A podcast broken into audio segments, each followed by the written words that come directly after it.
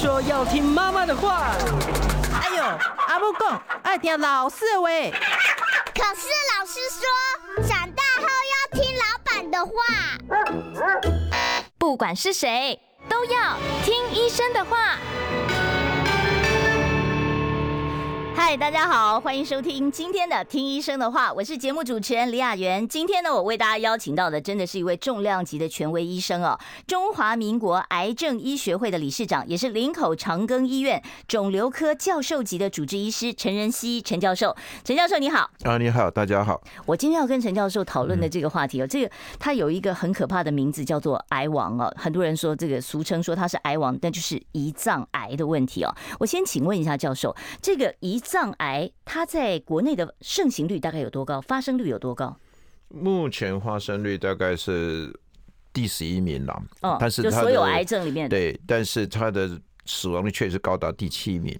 哦，所以这个代表什么意思？就是说，虽然发生率没有到前十大，但是它的致死率第七名的意思就是说，很多的病友们当诊断之后，嗯，就在很短期内死亡。所以这两个发生率跟致死率是有点差距的，但是发生率是虽然是第十一名，它也增加了，它比前一年又增加一点，所以它的一年增加多少？大概五六 percent 左右，五 percent 左右。所以一零一一年的癌症资料是跟一零就比，我们可以看到胰脏癌增加发生率是大概五 percent。嗯，你们有没有研究过说为什么这个发生率会增加？胰脏癌的原因到底是什么？哦，它。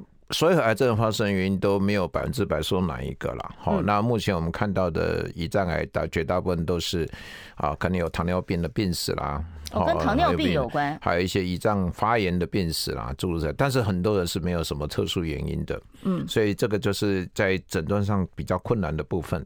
嗯，胰脏癌有没有家族遗传？好多像乳癌什么都会有遗传性啊，那那胰脏癌有没有遗传性？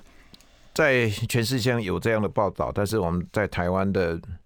我们看到的胰脏病人似乎跟比较少见到这种家族史，但是在学学术上的确有这样的一个报道，但是呢比例不是那么高。嗯，那陈老师，那请问一下，那个胰脏癌它有没有性别上的差异？有没有说男生比较多？目前看到男女比是男稍微多于女生，大概多一点点。那呃，做手头上的资料，大概发生案来讲的话，去一百一十年大概能。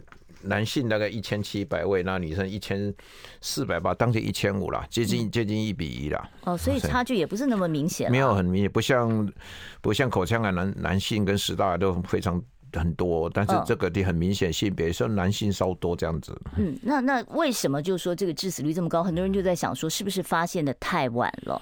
那通常在临床上面，您接到的这个患者，他们大概都是在什么阶段，然后才会来求诊呢？是目前哦，因为我本身是肿瘤内科，所以我们被会诊的时候。都是先前诊断过后的。嗯，那当我们去看，我我常讲说，我们科看到是比较后端的，前端我们去追他的病史，我们可以发现一个很周特，就是一个非特异性的症状，比如上腹部不适啊，腰部不适啊，那这些情况，他可能一段时间，那以为是胃肠癌、胃肠的溃疡啊、消化不良啊，诸如此类。当然，他有。很明显症状，比如已经黄疸出来了，体重暴瘦的时候，绝大部分都是比较晚期。哎、欸，可是糖尿病不是也是那个呃三多一少吗？少就是体重会突然间掉下来啊。但是挺，我指的是糖尿病病人在台台现在是第二型糖尿病患者比较多，所以很多人有比较会胖。嗯，那被诊断出来糖尿病，体重的减少，他以为这个糖尿病，事实上后面还藏着胰脏癌。我们也接到有类似的案例。嗯，所以呃。胰脏癌病人有糖尿病，通常有我我个人在从自己的经验，你看大概有三分之一是先有糖尿病，另外三分之一是同时发生，另外三分之一是先呃胰脏癌后有糖尿病，因为他治疗过后胰脏功能的损失等等，所以它它是一个共共共同为致病分，呃应该说是这个危险因子。哦，所以糖尿病呃，所以胰脏癌算不算是糖尿病的一种共病呢？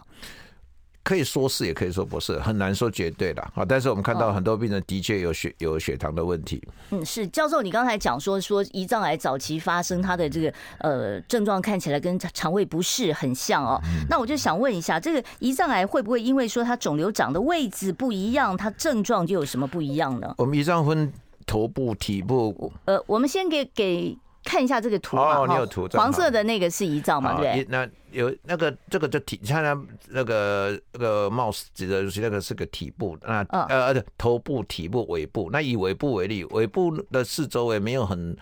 没有明显的脏器，就胰脏呃脾脏接触，所以通常在胰头跟胰尾的症状就不同一不同一样。嗯，在胰头里面我们可以看到有胆道，有十二指肠，所以胖的那边是头，对，呃细的那边是尾。对对，所以这两因为位置不同，而且胰脏的部位在后腹腔，所以它的症状就有非常的。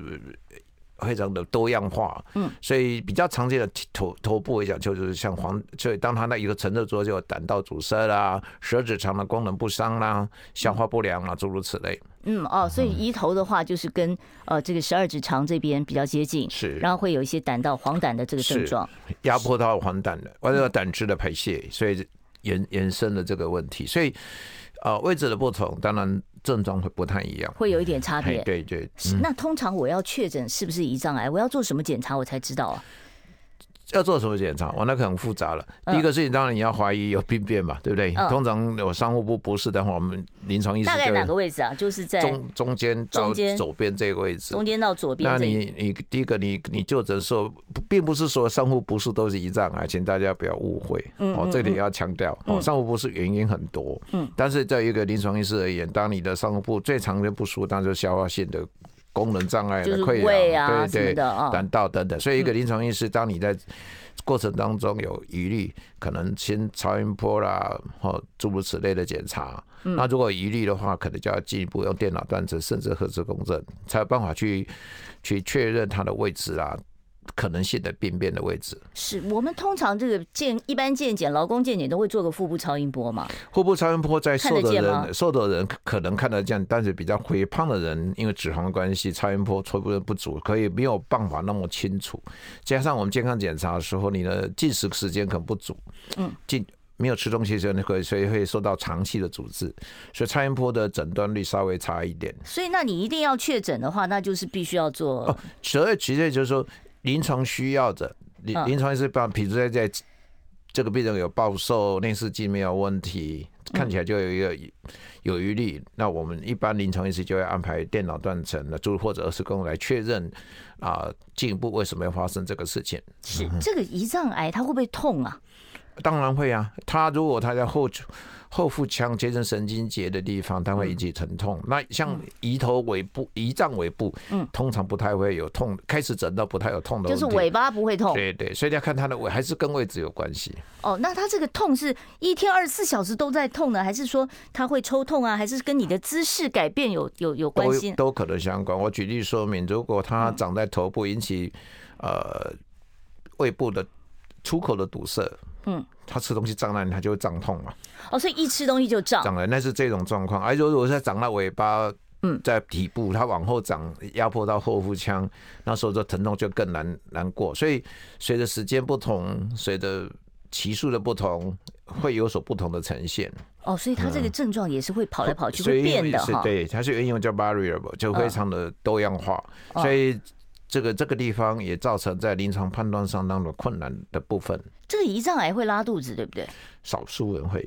哦，那他这个拉是怎么样拉？跟我们那个基本上胰脏功能障碍的时候，他对脂肪耐受力会比较差。哦，有啊，像是喝太多油的时候，它会吸吸，就是比较油会浮在大便上。我还以为那吃了减肥药才会这样子。哎，那个药好像也被禁了吧？那然后再来就是那个胆汁排泄异常，因为胆道被堵塞嘛，所以它大便会变颜色啦，会变绿绿的那种，是不是？呃，可能变灰白色。灰白色哦，灰白变。像我们屋顶那个灰白色。哦，灰白色。对，你表示你胆汁被堵住，诸如此类。所以大便的改变呢，啊，你要理解到说，呃，事实上大便。的改变，腹泻不是只有一脏啊，大肠、小小肠都会，所以说它它是一个很常见的症状，吃坏肚子也会啊。那你肠癌也是，就是以还有有人对食物的比较敏感、紧张都会，那所以我要重复讲说，这些症状都是会特异性的。所以对，当你这些特异性的症状，当你互相在合在一起的话，临床医师会起疑窦，比如说。症状持续，一般治疗没有效果，体重大量的变化，持续的衰弱。当然，做任何临床医师，一个。一般的医师，一个以台湾的水准，百分之九十医师一定会警觉到这一定不是很单纯的问题，就会进一步去查证的。不过这个灰白便倒是很大的特色吧？因为一般人一般会有包括不会是灰白色的嘛？对，那个胆汁堵、胆汁排泄堵是包括小便变茶色啦，嗯嗯，眼睛变黄了，那个都都相当的晚期了。嗯，除了糖尿病之外，抽烟喝酒会不会？哎，是有一点，而且最大的就是我们是怕烟还是怕酒啊？酒酒精呢，对肝嘛？酗酗酒者呢？有时候引起所谓的慢性胰脏炎重复的发作，这也是一个一个危险因子。哦，所以。慢性胰脏炎是跟酒有关系，大部分都有关系。哦，跟酒有关系。对对。那我们现在常讲说，脂肪肝旁边还有脂肪胰，就是这个脂肪上面包了一层油。那这个东西会不会是呃造成这个？脂肪肝是这个文友博士肝胆科的内科专科医师，我是肿瘤科。但脂肪肝通常它呈现在可能有高血脂啦，嗯，还有喝酒精啦、吃某些药物啦所引起的，所以它通常是一个现象。破变的致病因才是重点。如果病人有糖尿病没有控制好，他也是脂肪肝了。那，糖尿病也会脂肪肝？是的，嗯，是。那像那个有资料上面说九成胰脏癌都是腺癌，这个资料对不对啊？是。哦，胰我们讲的胰脏癌，基本上传统上叫做。胰脏上皮癌、上皮组织胰管长出来，在大陆叫胰管癌。那事实上，在我们的组织学里面，切片里面大概百分之九十以上就是腺癌。嗯嗯嗯。那这个它通常这个胰脏癌就是发现的时候，可能都已经到了中期嘛。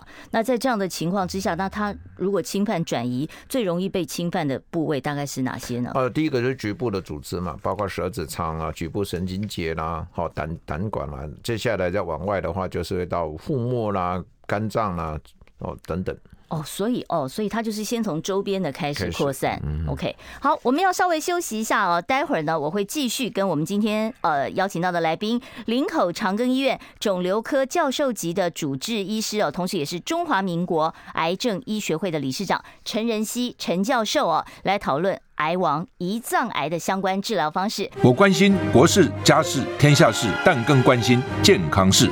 我是赵少康。推荐每天中午十二点在中广流行网、新闻网联播的《听医生的话》，我们邀请到的都是国内数一数二的医疗权威，给你一个小时满满的医疗资讯，让你健康一把抓。除了收听以外，还要到 YouTube 频道上订阅 “I Care 爱健康”，按赞、订阅、开启小铃铛，爱健康三支箭，一件不能少。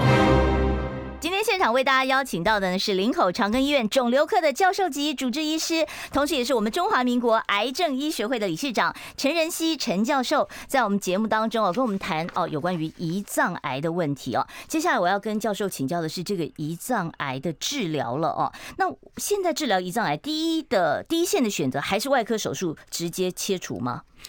基本上我们手术的评估当然要要正确的影像学。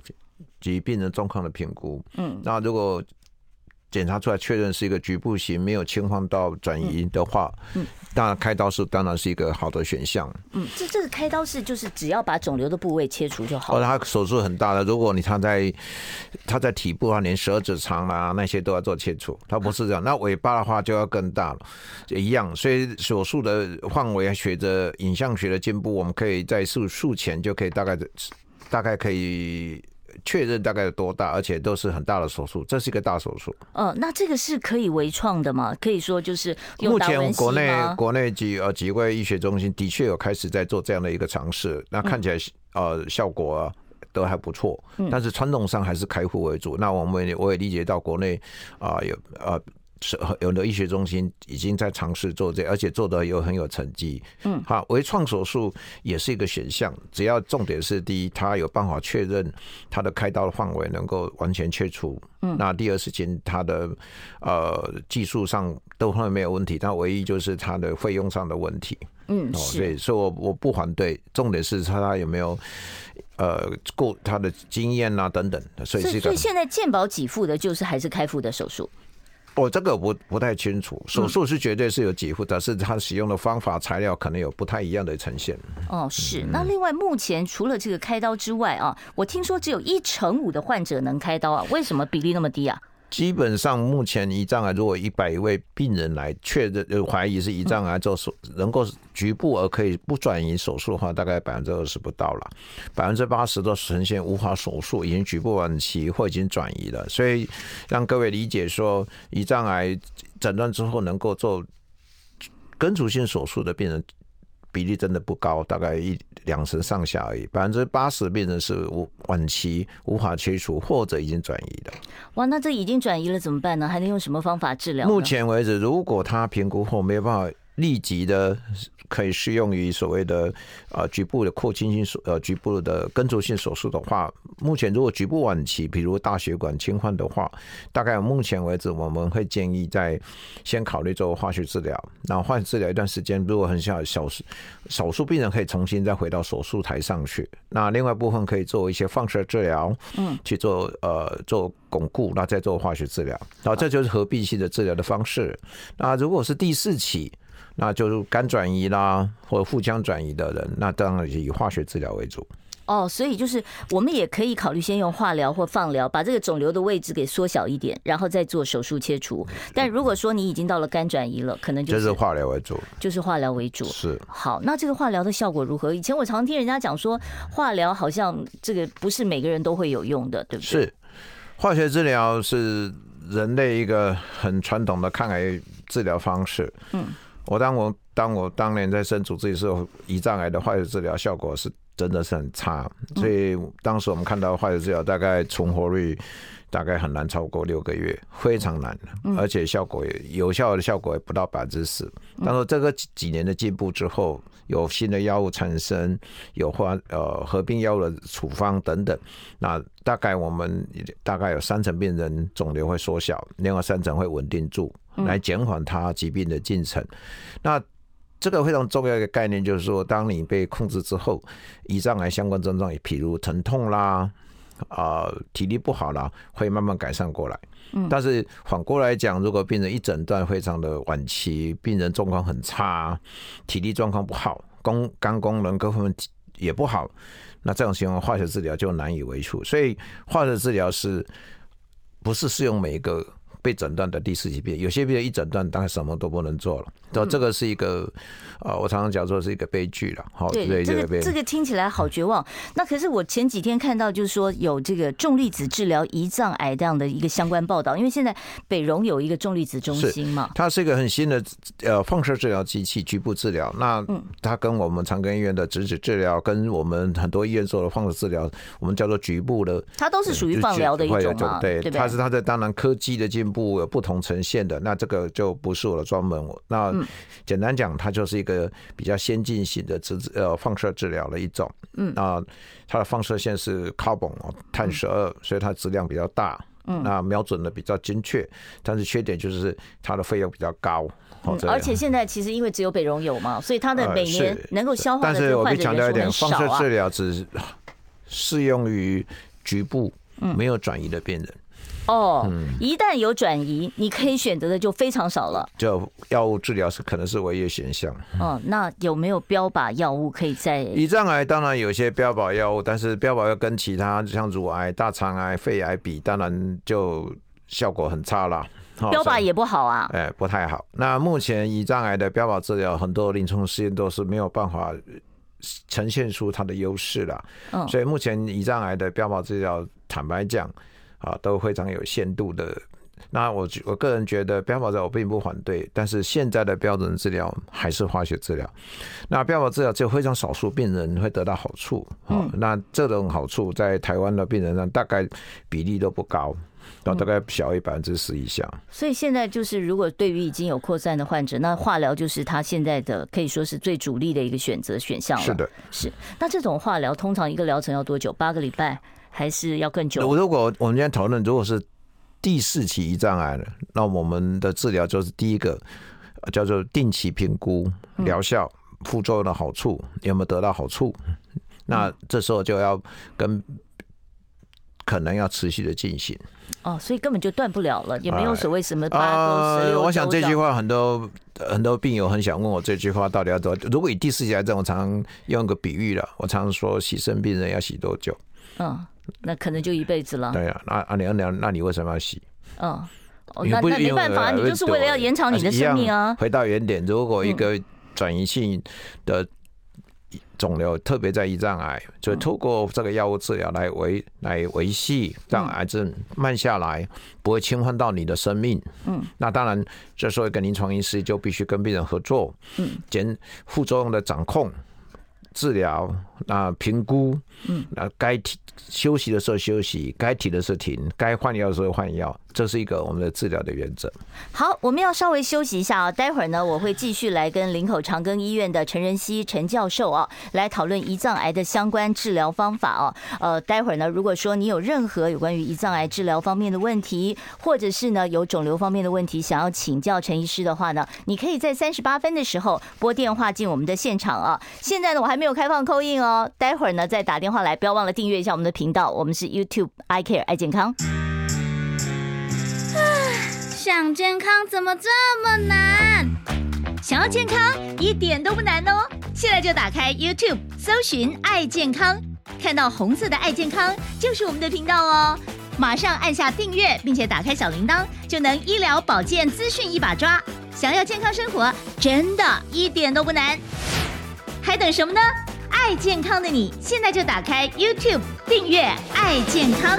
欢迎大家回到我们听医生的话节目现场，我是节目主持人李雅媛。我今天跟大家谈的呢是有关于胰脏癌啊，待会儿有时间呢，我还可以把陈教授的另外一个专长啊，就是有关于胆道癌的治疗，也来请教一下我们陈教授。呃，不过呢，我在继续跟陈教授聊这个相关话题之前，我今天在新闻上看到一个很好的消息，我要告诉台中地区的听众朋友啊，台中市长卢秀燕今天做了一个宣布，她说明天开始呢，免费流感疫苗要开放十八到四十九岁免费施打。台中呢，可以说是率全国之先哦，目前是全龄免费施打流感疫苗。本来是十八岁以下、五十岁以上才有公费疫苗嘛，现在呢是十八到四十九岁也可以免费打，但请注意，你必须是台中市人哦，你可以带着你的身份证去当地的这个卫生所哦，或者是相关的医院呢，啊，来这个请求哦打这个接种疫苗。我要问一下教授啊，像你们接触这么多癌症病人，癌症病人到底需不需要打这个流感疫苗或新冠疫苗？基本上我应该这样回答了，因为癌症诊疗癌症病人有分不同时期、不同症状况。嗯，如果一个呃做一个很好治疗，已经控制住了，停止治疗，那就回到正常生活了。如果还在化疗中呢？啊，这这是第二，这这是我讲的第二个问题。你讲癌症病人那个分很多状况的。如果正在化疗中的病人要打化疗、要打疫苗，这是一个值得讨论的课题，因为在打化中间最常见的预问题就是白血球会下降。啊，很不舒服。Oh. 那这时候你再打个疫苗让他发烧，你就很难鉴别诊断。所以你要跟你自己的主治医师讨论你的治疗的时程。比如说我化疗是在今天抽血后是可以打的，嗯，但是很明显的我们有大流行，那我宁愿会让我病人先去打疫苗，嗯，打完疫苗两三天没有问题，我呢开始做抗癌治疗，稍微延一下让病人去打个疫苗这样子。所以不管你是哪一种癌症。就是如果你在化疗期间，就会建议说先缓一下化疗，然后先把疫苗打了。呃，看你你现在的疾病状态来决定。哦，好，那你要打这药，它就跟你的，你看因为临床状况有有不同层面的呈现。虽然是第四期，有人是刚开治疗效果很好的，有人效果不好的，那个不一样的情况。嗯，还有已经在安宁病房，你就要打疫苗就不是个重点了。所以你要看你的情况来决定。所以打之前要确认一点，就是说你有没有在。呃，目前有没有很急性的医疗问题？比如说你有没有感染，你有没有出血？如果有这种情况，真的不适合打。嗯，是。好，我我在网络上面看到说，胰脏癌现在有一个治疗趋势叫三明治疗法。什么叫三明治疗法？哦，我我听不懂统称的三明治的，应该叫说英文叫做 combination 啦，就是说合并疗法。比如说局部局部晚期，我局部晚期为例的话，就是化疗先大概三个月的进行，如果控制后，我们可以。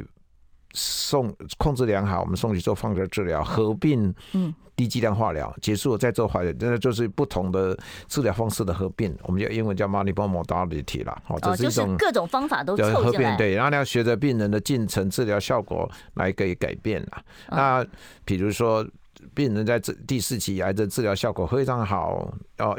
他的肝转移控制都几乎不见了，现在胰脏的，那我们就真的有这么临床有偶尔会遇到哈，不是没有，还有人真的会遇到。那这时候我们可以做一个局部的放射治疗，让它局部控制再好一点点。嗯、这个就多重治疗方式组合是啊。那至于什么三明治，那另外方法是多重药物组合。所以你要记得，可能就有人说什么鸡尾酒疗法也是类似。鸡尾酒应该讲说药物，我们不能用一种，早期用一种，平常用两种，可能有像三种、四种的组合。哦，就是用多重药物的多重的组合疗法，就是这样子了哦。那这个胰脏癌通常都发生在什么年龄啊？大概在在中大概五六十岁之后的情况。五六十岁之后比较多，大部分是六十，平均大概中位年大概六十岁上下。嗯，嗯，但糖尿病就是一个高危险族群了。是是，嗯，是。那这个在化疗上面，它可对于疼痛的控制会不会有一些帮助啊？呃，会有很有趣的事情，就是说某一些癌症病人诊断有疼痛，他经过化疗治疗之后，会有效的抑制癌症。那这个研究早在九六年就已经完成，一九九年就已经报告。那我们也是银行也发现，当一个治疗化疗过程当中，他癌症得以控制，他疼痛的确会下降的。哦，所以平常他就是一直处于一个疼痛的状态，但是如果你有好好的接受化疗，你的疼痛程度是可以稍微减缓一些。我我解释一下，我们不会让病人一直持续疼痛，当然还用止痛药，还有化化剂的不会让他一直痛呀，就是说让他。所以疼痛控制是很重要的治疗，也是一个重要的过程。那抗癌治疗过程当中，那疼痛治疗包括药物、甚至神经阻断。这个都是我们要去衡量的事情哦。神经阻断，哎，这个方法倒是哦，就是让你不要有这么明显的一个痛觉了，让你减少一些鸦片类药物的使用等等。这个这个牵涉到非常麻醉科麻醉科的专业了，对对对。所以我们幸好我们医院有这样的一个专才协助我们，所以我们都能够在有效的时间、需要的时间，请我们的疼痛科医师来介入。嗯，像这种癌呃，这个胰脏癌的化疗，它会它的主要副作用是什么？所有化学治疗都有共同毒性，就是骨髓毒性，这是第一个，因为它是什么叫骨髓毒性？就白血球、血色素、血小板要抑制。那我必须再简单讲，化学治疗是毒杀正在分裂中的细胞，嗯，啊，它是一个共同共同就好的坏的都杀了。对，但是它人类的正常细胞，它有自有恢复功能，有些癌细胞的修复功能就没那么好。嗯，所以利用这个功能，所以当你一个抗癌药在使用的时候，我讲化学治疗，所以有时候会产生毒性。嗯，那当然这个毒性的高低啊，做个临床是要判断药量各方面要不要去控制，要不要去啊调整，诸如此类。嗯，哦啊，所以每次重要的化学治疗前，我们都会检测它的血球数啦、肝肾功能有没有不好。哦，所以第二个是肝肾功能有没有受损，这是我们比较担心的事情。是这个胰脏癌，如果说我做手术，外科手术，您刚刚讲说还是有一成以左右的这个患者是可以切的嘛？嗯，那他这个切了以后，是会需要说整个胰脏全部切除嘛？那会不会以后的生活上面就会造成很大的问题呢？啊，全部胰脏切除是有可能的，如果他胰脏的肿瘤圈的范围大，他就必须做全移。但前期人问题就来了，就是变成真正的糖尿病患者，但因为他的整个胰岛素都不见了，所以他完全要靠就是注射胰岛素来维持基本的。第一个胰脏酵素的丧失，消化功能可能比较差。哦，诸如此类。所以你不管是切多少，你只要有切到胰脏，你的那个胰岛素可能就要补充。多少会说不是不是，多少会让你的胰脏功能没那么 OK。哦，所以这个临后后续的照顾也是一个专业的问题。是，那如果说我都手术切除了，胰脏癌的复发率高吗？啊，他们还是蛮高的，大概百分之八十会复发。所以我们现在建议在胰脏癌切除之后都。应该建议他能够接受术后辅助，要预防他复发。哦，还可以术后做做预防复发，对就是做一些化疗、放疗吗？对，哦，okay、化疗为主，化疗为主，对对。所以你在即便你手术都你觉得你都切干净了，你还是要经过一个化疗的疗程。是的，然后就是至少半年，至少半年，对，就是确保他不要再复发。跟乳癌开完刀做化疗是一样的意思。OK，好，了解了啊！我要准备开放现场 call in 专线了。我们现场电话呢是零二二五零九九九三三零二二五零九九九三三。我们今天为大家邀请到的呢是肿瘤方面的专家哦，特别是胃癌啊、胰脏癌啊、胆道癌啊。哦，如果你有这方面的问题想要请教我们今天的陈仁熙陈教授，我关心国事、家事、天下事，但更关心健康事。我是赵少康，推荐每天中午十二点在中广流行网、新闻网联播的《听医生的话》。我们邀请到的都是国内数一数二的医疗权威，给你一个小时满满的医疗资讯，让你健康一把抓。除了收听以外，还要到 YouTube 频道上订阅 I Care 爱健康，按赞、订阅、开启小铃铛，爱健康三支箭，一件不能少。我今天只能开八分钟的现场 call in 啊！如果说听众朋友你有有关于胰脏癌方面的问题，想要请教我们今天的来宾，林口长庚医院肿瘤科教授级的主治医师，同时也是中华民国癌症医学会的理事长，呃，陈仁熙陈教授的话，你可以拨电话到零二二五零九九九三三。我们接第一位听众朋友电话，你好，主持人教授好，请我想问胆囊发炎，胆囊发炎的症状是什么？它是不是跟饮食海产类蚌壳有关系？第二个，什么叫做钙化？嗯，这个应该不是在教授的。呃，基本上是这样子。胰脏呃胆囊发炎，它是一个如果发炎厉害，急性胆囊炎是说病人会剧烈疼痛发烧，那可能会要导致急性的开刀处置。嗯，那慢性胆囊病变的话，它的消化异常可能有，主要跟胆结石有关，绝大部分是这个样子。那钙化意思是说，我们在做检查当中看到有一些钙化，那个可能先前。发炎留下的踪迹，那也不一定会有临床意义，所以那是超音波的一个名词。哦，就是你去追踪，你看这个钙化的地方有没有变化？有可能先前对，那该前那个疤这样子。对对对对对，就就这个意思。所以这这三个问题应该是分开来讨论。嗯，好，我们接下一位听众朋友电话。你好，请说。喂，雅妍好，医师好。嗯，你好。哎，我请教医师哈，哎，那个赵胃镜哈有幽门杆菌，安娜要不？也需不需要积极治疗？目前如果确诊确诊有幽门杆菌，当然要治疗，因为幽门杆菌这很好治嘛。对这个目前效果非常好，大概八九成都可以治疗的完成，而且啊，它有一定的治疗的一个呃建议。那我想我们台湾的所有的胃肠科医师都非常了解这一块。那幽门杆菌好好治疗，会减少某一些胃癌的发生。幽幽门杆菌是会会传染的嘛？对不对？经过口吧，就经过口。对，好，OK，我们接下一位听众朋友的电话。你好，请说。喂，呃，你好，医生好，嗯、那个那个教授好，那个主持人好。嗯，你好。那个我有这个胰脏的 IPM，就是粘液性的肿瘤。嗯。那呃，已经追踪了四五年。嗯。大概在在两公分左右。那但是四五年都没有什么太大的变化。那想请问教授，就说这样的情况下，未来的发展是怎么样？要如何保健？然后有没有什么方法可以让它完全消除？因为东西在体内还是一个。心里心里担心了，嗯、对对对对。啊，IPMN 是一个胰脏的肿瘤没有错，但是它通常它有分级。那照你的描述，它是属于第二性度。那基本上第第二性度的东西，我们定定期定期追踪监测。那监测意思是说，如果你有变化，比如说有变大，会有恶恶性的可能，那就要手术，或者它引起局部症状，就要开刀。这个通常会有什么症状啊？通常这种 IPMN 通常是无无意中发现比较多。哦。那他这个恶性病变的几率高吗？不高，不高。哎，所以大部分的医生都会建议你追踪。追踪，那不需要我直接把它切掉，我是不是就放心了？当然，如果你开手术过程产生产生不幸产生合并症，你不是不是因为是个问题嘛？因为胰脏手术毕竟是一个比较大的手术。哦，那它会不断的长大吗？像这个是很少，除非要有癌变。所以我为什么要监测？哦，嗯，因为监测的意思就是这个，监测的意思是说。